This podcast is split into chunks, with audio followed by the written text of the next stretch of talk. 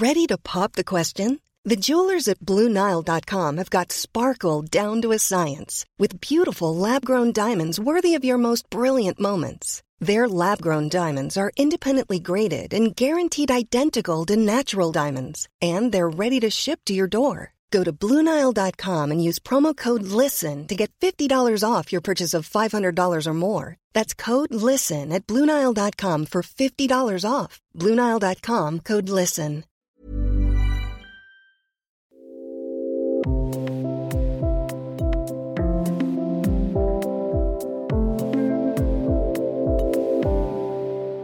Außer ihr sitzt am Steuer, schließt für einen Moment die Augen, setzt euch aufrecht hin, lasst die Hände ruhen, lasst die Schultern sinken und erlaubt, dass eure Bauchdecke weich wird. Dann atmet tief durch die Nase ein und lang durch den Mund aus. Noch einmal langgezogen einatmen und ganz weich aus. Einatmen und jetzt auch durch die Nase wieder ausatmen.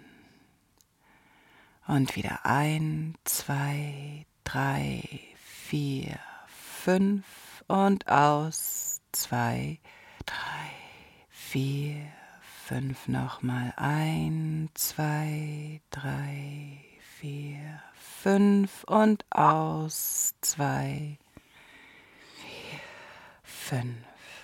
Öffnet mit der nächsten Einatmung sanft die Augen. Willkommen zum Yoga Easy Podcast. Alle sind erleuchtet. Ich bin Christine Rübesamen. Was Yoga so schön und heute auch so erfolgreich macht, ist genau das, was wir gerade gemacht haben.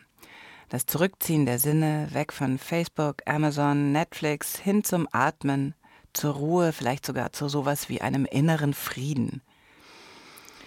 Yoga hat aber auch das Potenzial, eine ganz andere Qualität in uns hervorzubringen eine, die voraussetzt, dass wir genau wahrnehmen, was um uns herum passiert. Darüber spreche ich heute mit Bettina Schuler, Gründerin von Citizen to Be, die eine vollkommen großartige Initiative ins Leben gerufen hat vor einigen Jahren und die jetzt unsere Unterstützung braucht. Bettina, lass uns gleich zurückgehen zu einem Datum, äh, das jetzt mittlerweile historisch ist. September 2015. Äh, Angela Merkel sagt, wir schaffen das. Weißt du, wo du da warst? Lustig, nee, ich weiß nicht, wo ich war, aber ähm, ich weiß, dass ich gedacht habe, das fällt dir aber früh ein. Also, weil ähm, ich ja 2014 schon angefangen habe, in dem Flüchtlingsheim Yoga-Unterricht zu geben und ich eigentlich entsetzt darüber war, dass man sich darauf nicht vorbereitet hat. Eigentlich war es ziemlich absehbar, dass diese Menschen kommen. Und scheinbar hat aber die Politik versucht, das so lange wie möglich zu ignorieren. Und äh, es war so ein bisschen wie, hui, jetzt sind sie alle da. Und man dachte so, äh, ja, klar, es gibt ja auch schon ein bisschen länger einen Krieg. Wie bist du äh, ein Jahr vorher überhaupt auf die Idee gekommen, da anzufangen? Was hat dich dazu gebracht?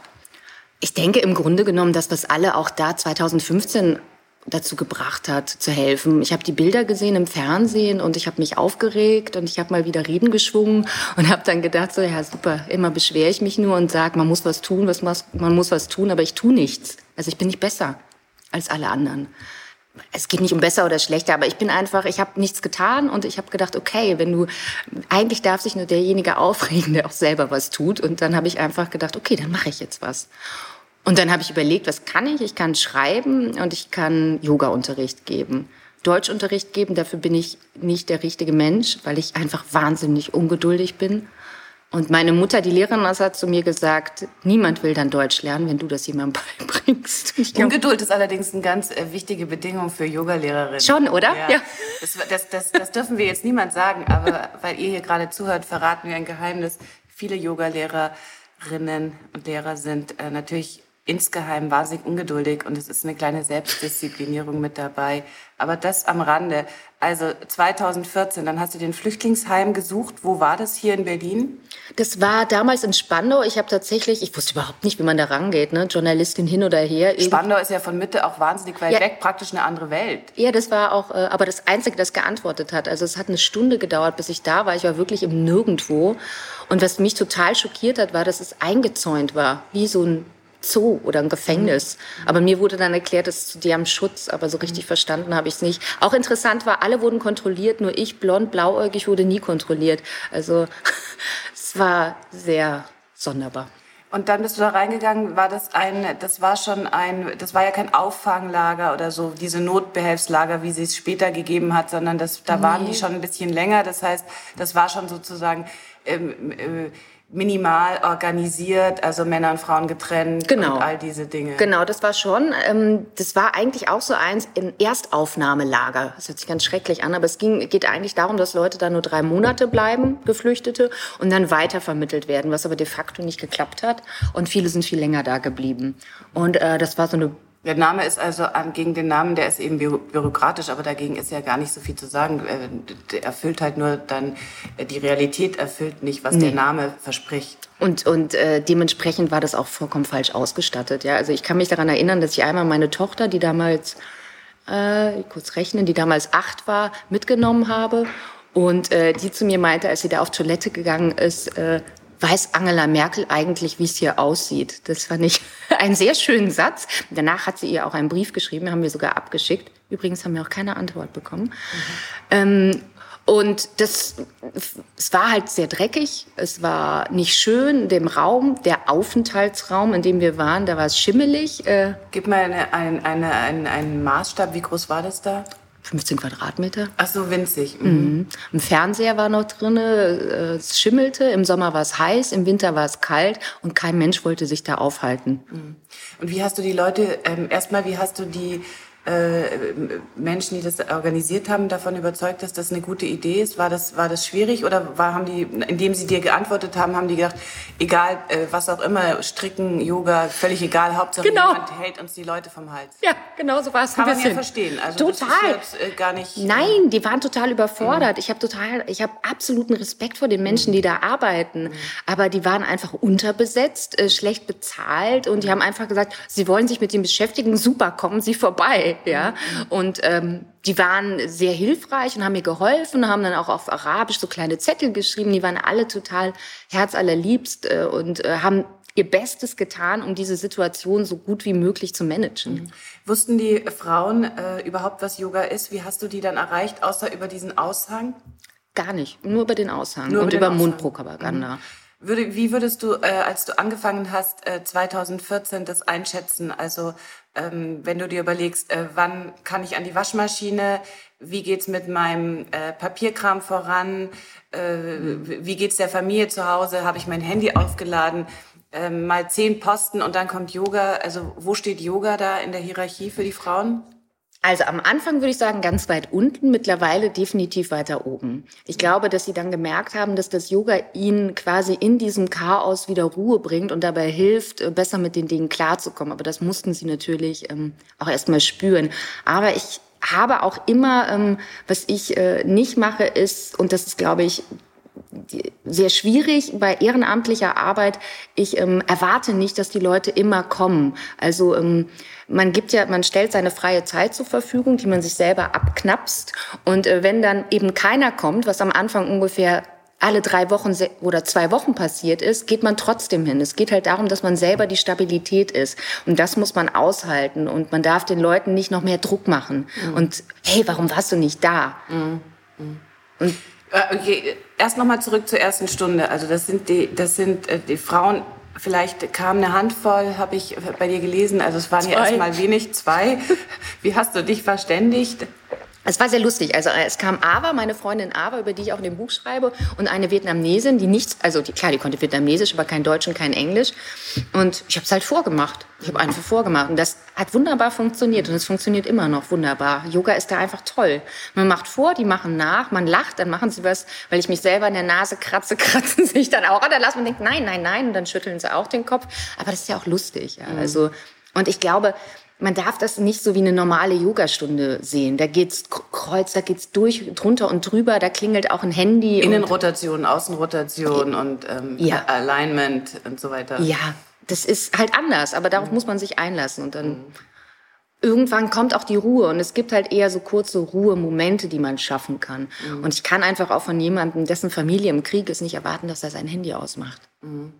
Also ich erinnere mich, ähm, ich habe allerdings nicht so lange durchgehalten, weil die Situation wahnsinnig äh, schwierig war insgesamt. Äh, ich habe sowas Ähnliches gemacht, aber eben wie gesagt nur, ich glaube ein Jahr in dem Auffanglager in Moabit in dieser äh, Turbinenhalle mhm.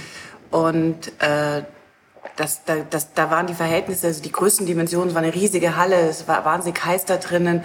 Äh, die Frauen habe ich sozusagen mir abgeholt mit ähm, äh, so aus ihren Ecken und habe sie versucht irgendwie zu überreden zu ihrem Besseren. Manche sind dann noch schnell abgehauen und doch zur Waschmaschine gegangen und in einem ähm, äh, gar nicht so äh, äh, weiten Kreis standen dann die Männer drumherum und wollten zuschauen. Die musste ich also wegwedeln. Am Anfang, am Anfang muss man sich mal vorstellen. Am Anfang war ich so naiv, naiv, dass ich so gedacht habe, nein, das machen wir doch alle zusammen. Ist ja gar kein hab ich Problem. Auch. Habe ich auch gedacht. Habe ich auch gedacht. Und dann war natürlich gleich klar, dass das überhaupt nicht geht. Dafür kamen aber natürlich die Kinder. Genau. Und ähm, wir wollen jetzt über dich reden, aber ich erzähle nur eine Geschichte, die mir aufgefallen ist, die, äh, die man einfach, die ich vorher und nachher nie wieder erlebt habe, ist, dass wenn die Frauen sich hingelegt haben, äh, sozusagen, nachdem ich das demonstriert habe, in Schwarzena oder irgendwie zur Ruhe und geatmet haben, dann haben die Kinder angefangen zu weinen. Also so war das bei mir. Und ich bilde mir natürlich ein, dass die das nicht mochten, dass die äh, Mütter da so liegen, als sind sie tot oder als sind sie, sind sie nicht ganz wach und können nicht aufpassen. Das mag sehr übertrieben sein, aber eine andere Erklärung hatte ich eigentlich nicht. Ich habe dann die Kinder genommen und sie sozusagen den Müttern in die Arme gelegt, ähm, damit das ganz gemütlich ist, beziehungsweise habe ich dann mit den Kindern irgendwas gemacht, damit die Mütter zur Ruhe kommen. Also ganz oft war ich in so einer Situation, dass ich mich um die Kinder kümmern musste, damit die Mütter nebenbei irgendwas noch machen konnten. Ging dir das auch so? Oder hat sich das, war dann schon klar, dass die ihre Kinder gar nicht mitgebracht haben? Doch, doch, haben, haben die auch. Die mhm. haben ihre Kinder auch mitgebracht. Ähm, mhm ich glaube, dadurch, dass es ein kleinerer Raum war, hatten wir es mhm. dann doch, obwohl er mhm. schrecklich war, einfacher. Ne? Also mhm. weil du einfach durch den Raum so ein bisschen gedeckelt bist mhm. und so ein bisschen Haltung hast. Mhm. Und jetzt ist es natürlich so, wo wir den eigenen Raum haben, ist das so, so ein gesicherter Raum, mhm. dass alle sich entspannen. Und äh, auch die Kinder sich entspannen. Und, ähm, aber ich hatte das auch, ja, dass viele Kinder dabei waren. Und die ähm, haben dann angefangen, entweder mitzumachen oder sich auch hinzulegen. Aber das ist, ich könnte mir gut vorstellen, dass das an den Räumlichkeiten lag. Wie konntest du dann sicher sein, dass, das, dass du da am richtigen Platz bist? Ach, gar nicht. Ich glaube, ich habe das einfach erst mal gemacht. So, mhm. Ich habe mir einfach gesagt, so, okay, das sind jetzt die drei Stunden, weil ich muss ja noch eine Stunde zurück und hinfahren, die ich denen zur Verfügung stelle. Egal was ist, das mache ich jetzt erstmal. Und dann ähm, habe ich einfach gespürt, ich, ja, obwohl doch, ich habe gemerkt, wie Ava sich verändert, wie gut ihr das mhm. tut. Und Ava hat dann wirklich auch sehr viel Mundpropaganda betrieben und es kamen immer mehr Frauen. Und ähm, erzähl kurz vielleicht was zu Ava. Wie alt war sie, als ihr euch da getroffen habt? Ähm, und wo kam, wo kam sie her? Äh, ich glaube, die war 47. Mhm. Ava kommt aus Aleppo, äh, nee, aus Damaskus, Entschuldigung, mhm. und ähm, ist Lehrerin. Ihr Mann ist Jurist und die ist 2014 genau gekommen. Mhm. Die hat äh, mich recht früh kennengelernt. Die sind übers Meer auch gekommen. Hierhin wurden da verfolgt und ähm, die war wirklich am Boden. Ne? Also ihr Mann war auch gar nicht da. Der war damals in Italien, glaube ich schon. Das weiß ich jetzt nicht genau. Und war mit ihren jugendlichen Kindern hier und die wohnten halt wirklich auch in so einem, so einem Gammelzimmer. Und ähm, die hat sich halt wie viele Frauen da in diesem Heim in diese Zimmer eingeschlossen quasi so und war nur da drinnen ganz verängstigt. Und ich glaube, meine Stunde war am Anfang mehr für die Frauen, um sich zu connecten, als dass es ums Yoga ging. Ja, also ich glaube, das Yoga war eher so ein Nebenbei-Tool und ist dann eher noch mehr geworden oder es hat sich so eingeschlichen, dass sie gemerkt mhm. haben, dass es gut tut. Mhm.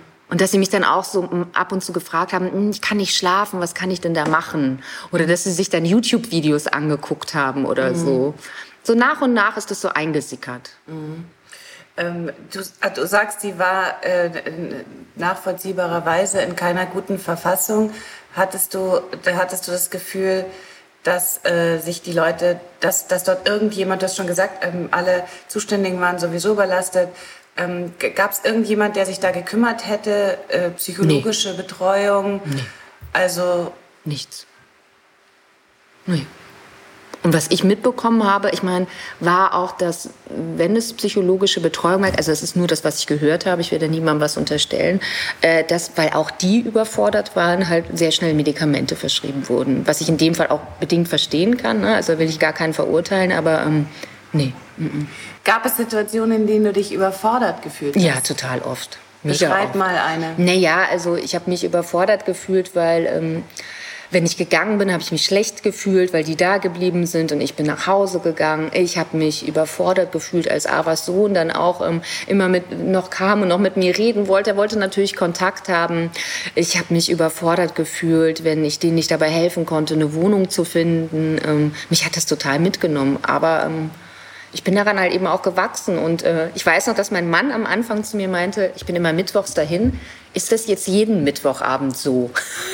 und ich habe dann nur gesagt, hui, mal gucken. Und dann aber habe ich gemerkt, dass ich besser damit umgehen kann, als ich dachte. Und ähm, ich wollte früher mal ganz früher Medizin studieren und habe mir das immer nicht zugetraut, weil ich dachte, ich kann das nicht trennen und ich kann keinen Abstand dazu gewinnen. Und jetzt glaube ich, weiß ich, dass man das kann und warum Mediziner manchen Leuten hart erscheinen, weil man halt so eine gewisse Barriere dazwischen schalten muss. Sonst kann man das nicht machen.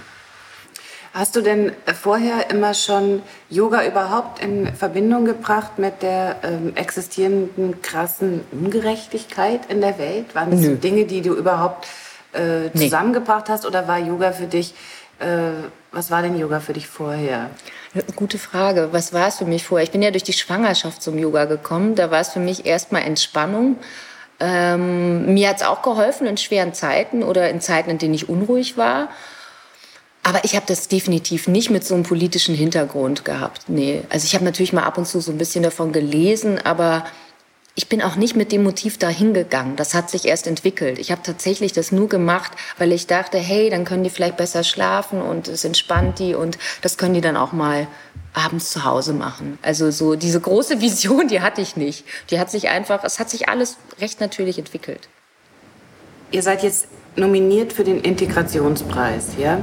Vielleicht kannst du kurz sagen, was für euch dabei am allerbesten, im allerbesten Fall rausspringt. Ähm, also wir freuen uns natürlich total darüber. Der Integrationspreis ist mit diesem Crowdfunding verbunden. Das heißt, man muss ein Crowdfunding erfolgreich abschließen von 10.000 Euro und dann ist man Teil dieses Integrationspreises. Ein recht komplexer Vorgang. Ähm, wir freuen uns natürlich, aber äh, leider interessieren wir uns auch für schnödes Geld. So, äh, so, so, schade das ist, weil wir einfach natürlich, wir müssen den Raum zahlen.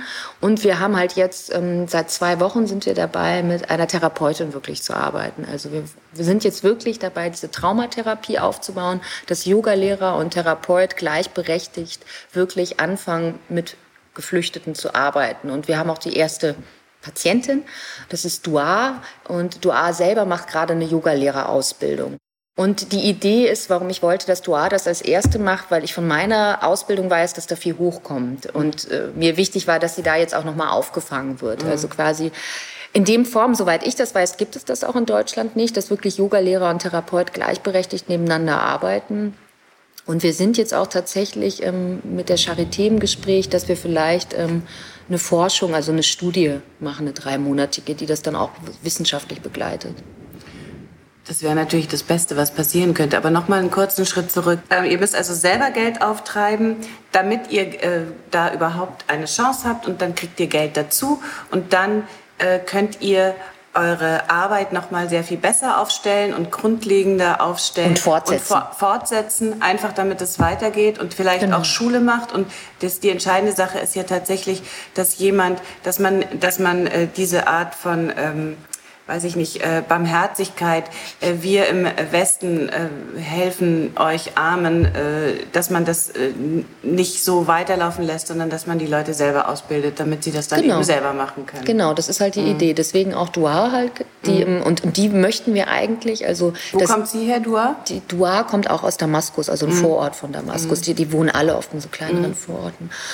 Und ähm, die ist 6, 27 und die ist mhm. wirklich äh, ganz zauberhaft und äh, wer sie kennt, wird auch sehen, äh, wie sie jetzt gewachsen ist durch das Yoga. Mhm. Ja, lustigerweise heute habe ich sie gesehen, sie hat sich auch jetzt die Haare abgeschnitten und ähm, Also es sind ganz viele Dinge passieren da gerade mit ihr und ähm, wir würden sie halt gerne auf 400 Euro Basis einstellen. Das mhm. ist ein Punkt. Ähm, wir müssen die Therapeutin zahlen äh, und äh, auch wir müssen uns langsam äh, einen kleinen Aufwandsentschädigung mhm. auf, auszahlen, äh, mhm. weil wir einfach bisher, also ich mhm. insbesondere für nichts gearbeitet haben. Es geht auch gar nicht darum, dass wir damit Geld verdienen müssen, aber wenn wir das weiter betreiben wollen, geht es leider einfach nur, mhm. wenn es einen gewissen finanziellen Rahmen gibt.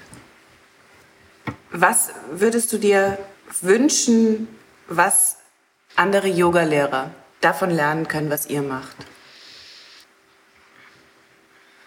Das ist eine gute Frage. Darüber habe ich gar noch nicht so nachgedacht. Wenn Yogalehrer jetzt tatsächlich von eurem Beispiel lernen können, dass im Yoga, und die, der entscheidende Punkt war ja einer, den du ganz am Anfang genannt hast, dass im Yoga eine Kraft liegt, die die Leute nicht nur in sich mhm. zur Ruhe kommen lässt, sondern auch miteinander verbindet. Wenn das, eigentlich ist es ja, man könnte fast sagen, so, so, so, so das gehört zum innersten Kern von Yoga, mhm. dann wäre ja eure Arbeit im Grunde eine, äh, hätte eine richtige Erkenntnisfunktion und müsste eigentlich äh, in jede jetzt greife ich mal sehr weit voraus, aber warum nicht, in jede Yogalehrerausbildung ähm, mit einfließen? Ich glaube, man kann, ja, es ist spannend, dass du das sagst. Ähm, ich glaube, man kann sehen, dass Yoga durchaus eben was Politisches hat, ja. Also in dem Sinne, dass du damit wirklich was verändern kannst, dass du die Leute, ja, was du meintest mit dem Verbinden. Ich glaube, dass Yoga eben nicht nur Yoga für einen selber ist, sondern dass du durch das Yoga, was ja eben auch mehr ist als die Asana-Praxis, ja, und da ist ja genau mein Hintergedanke auch. Das, was ich tue, auch wenn ich jetzt einen Antrag schreibe, ist Yoga. Es ist eben eine Lebenseinstellung, ja. Es geht darum, dass man sich mehr miteinander verbindet. Das ist äh, eine Kommunikation auf Augenhöhe. Es geht darum, dass du Leute ähm, äh, äh, ein Tool gibst, den sie selber weitertragen können. Ja, also es ist eben nicht äh, dieses, äh, mal von oben herab wird geholfen, ich gebe dir Geld, son Geld, sondern ich gebe dir ein Tool, mit dem du selber auch weiterarbeiten kannst. Ja, und ich bin felsenfest davon überzeugt, dass man wirklich tatsächlich auch mit Yoga die Welt ein Stück weit verbessern und verändern kann, ja. Auch wenn das manche bestimmt als naiv abtun, aber wenn ich mir die Politik ansehe, was da gerade passiert, das ist jetzt auch nicht gerade so weltverändernd. Und ich glaube, die Leute warten eigentlich gerade auf etwas, mit dem man ein Tool, ein Gedanken, eine Idee, mit dem man arbeiten kann, ja. Und ich glaube, dass viel mehr Kraft dahinter steckt, als die Leute sehen. Das heißt, ihr habt eine dreifache Funktion. Also ihr seid, äh, ihr seid die Ersten, die das äh, aufgezogen hat mit dir als äh, Person. Ihr könntet tatsächlich zum Thema äh, gesellschaftspolitischer Relevanz von Yoga in Yoga-Lehre, Ausbildungen, äh, zumindest als Inspiration, wenn nicht sogar als äh, äh, Inhaltsgeber oder so wirken. Und die dritte Funktion habe ich vergessen. Da sprechen wir gleich nochmal drüber. Ich bin eigentlich schon bei der nächsten Frage gewesen, weil du über Charity gerade gesprochen hast. Und ähm, ein gängiger Vorwurf äh, lautet ja, dass äh, Charity dem ähm, äh, Selbstmarketing hm. dient. Ja? Wie oft musstest du dich mit so einem äh, Vorwurf auseinandersetzen? Ach, ständig muss ich damit mit auseinandersetzen, weil natürlich wir auch Firmen mit im Boot haben, aber auch da muss ich natürlich für mich ganz einfach schauen, äh, pro und contra. Ja? Also es geht halt leider nicht anders. Ich brauche Geld, ich muss da einen Kompromiss finden, aber ich habe auch schon Firmen abgesagt. Ja? Also, und ich habe auch schon größeren Sachen abgesagt und äh, lag dann im Bett und habe mir gedacht, bist du eigentlich blöd, aber wie wie größeren Sachen Daimler Benz oder wie man Nein, aber nein, aber Sachen, die ja. halt die die die mir bestimmt weitergeholfen hätten, aber ich mache nicht alles und es ist einfach auch bei mir tatsächlich so eine Bauchentscheidung. Mir geht's viel darum, ob ich das Gefühl habe, dass die Firmen, die mir helfen wollen, auch das wirklich so meinen und wenn ich die Leute treffe und mit denen rede, mhm. entscheide ich das eigentlich daraus mhm. heraus. Also ich finde, ich, das ist überhaupt gar keine Frage. Also Leute, die, äh, die den Firmen zum Vorwurf machen, sie machen also ein äh, Greenwashing oder was auch immer, was sie dann waschen wollen, äh, äh, das, das, das mag berechtigt sein, aber das Resultat ist trotzdem wichtiger. Und Leute, die dir vorwerfen, dass du sowas machst, damit du dadurch berühmt wirst, Ach, das äh, auch das, ja, auch das, auch das sind ja so, so äh, Vorwürfe, dass man sagt, ja, die Frauen aus der besseren Gesellschaft ja. oder aus der, wie auch immer, ähm, äh, schmeißen sich dann äh, in die Gosse, um, äh, um, um dann äh, besser auszusehen. Hm. Ich finde, diesen, das sind unproduktive Vorwürfe, die überhaupt nichts bringen und mehr über den aus sagen, der sie äußert, als über das Thema, oder? Kann man gleich streichen, oder? Am Anfang hat mich das schon verletzt, aber ich habe dann ähm, auch viel mit Freunden darüber gesprochen. Also tatsächlich äh, habe ich auch Vorwürfe wegen des Buches bekommen, dass Leute mir gesagt haben, ich will mich damit nur produzieren und mein ehrenamtliches Engagement nochmal extra hervorheben. Und ich habe dann aber mit Ava darüber gesprochen, die das nicht so gesehen hat, habe mit meinen anderen Mädels darüber gesprochen und dann habe ich mir gedacht, die Leute, die mich kennen, wissen, dass das so ist und bei den anderen ist es mir dann halt egal. Also so muss ich das für mich einfach sehen. Und es wäre ja auch, äh, die, die Alternative wäre ja auch, mehr als dämlich. Das würde bedeuten, dass du deine Arbeit im Dunkeln machst, dass sie niemand mitkriegt, dass niemand daraus eine Lehre ziehen kann, dass sich niemand davon inspirieren lassen kann, dass sie eben keine Schule macht. Das wäre komplett kontraproduktiv. Und Geschichten werden nun mal erzählt über Personen. Das ist einfach so, ja. Und ähm, ähm jetzt haben wir auch noch Dua, abgesehen davon, die auch jetzt bei uns im Crowdfunding im Neuen viel mehr im Mittelpunkt steht, ja. Also ähm, und ja, ich, ich, ich habe immer gedacht, auch über mich selber nachgedacht, wie mich Geschichten berühren. Und mich berühren Geschichten nun mal am meisten, wenn ich Personen dazu sehe, die ich damit identifizieren kann. Und ähm, deswegen erzähle ich die Geschichte über mich und über die Geflüchteten. Und deswegen habe ich die Geschichte über Ava erzählt, weil ich einfach finde, wenn man so eine Familie hat und man diese Familiengeschichte hat, kann ich das als Person, als Leser einfach besser verstehen. Mit welchen äh, Gefühlen liest du jetzt die Zeitung im Moment? Ich habe gerade gar nicht so viel Zeit, Zeitung zu lesen, muss ich gestehen. Ich höre viel Deutschlandfunk, das macht es ein bisschen leichter. Das kann ich im Badezimmer bei der Dusche machen. Nicht so gut. Ich mache mir viel Sorgen, auch um meine Freunde. Mhm. Jetzt sag uns noch mal, ihr braucht Geld. Das heißt, wir werden jetzt äh, gleich im Anschluss noch mal sagen, äh, wie ihr das Geld bekommen könnt. Ihr braucht Unterstützung bis zum wievielten Mai? Bis zum 9. Mai geht das und bis zum 30. Mai werden die Unterstützerzahlen gezählt. Das heißt also wirklich, viele denken, ach, 5 Euro, das bringt ja nichts, aber in diesem Fall bringt es sehr, sehr viel, weil nämlich diejenigen, das Projekt, das die meisten Unterstützer hat, bekommt zu diesem Preis, den es zu gewinnen gibt, nochmal 15.000 extra obendrauf. Ich finde, das ist nicht so ein schlechtes Prinzip eigentlich. Ja. Weil man die Leute ja schon dazu zwingt, äh, außer eine gute Idee zu haben, äh, für diese Idee auch zu werben und dafür genau. Unterstützung zu finden. Und diese Anstrengung wird dann zusätzlich zur Idee belohnt. Dahinter steckt die Hertie-Stiftung, richtig? Ja, genau.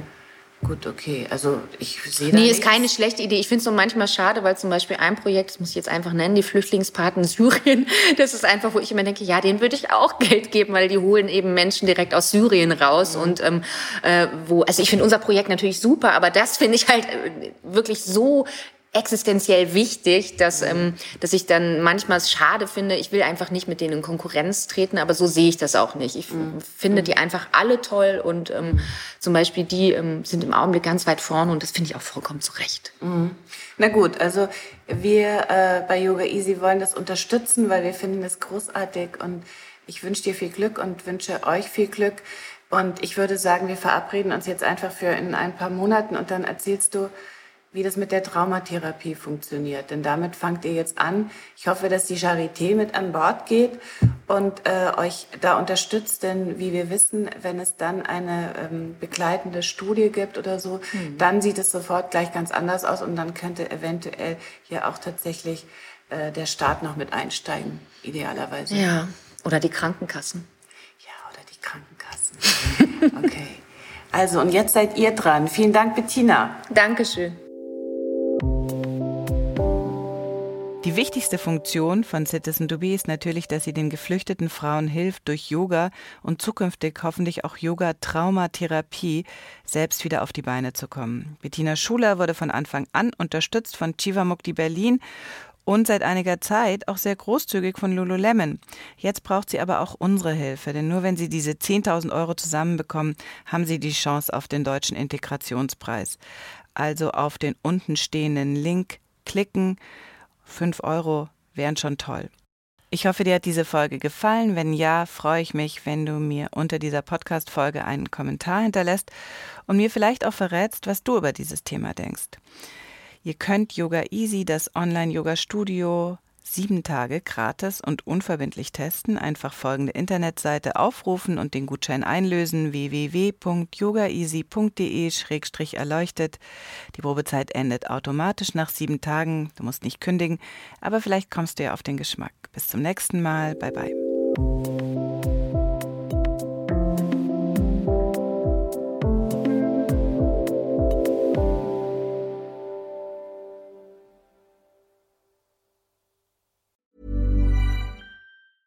Mom deserves the best, and there's no better place to shop for Mother's Day than Whole Foods Market. They're your destination for unbeatable savings, from premium gifts to show-stopping flowers and irresistible desserts. Start by saving 33% with Prime on all body care and candles. Then get a 15-stem bunch of tulips for just $9.99 each with Prime. Round out Mom's menu with festive rosé, irresistible berry chantilly cake, and more special treats. Come celebrate Mother's Day at Whole Foods Market.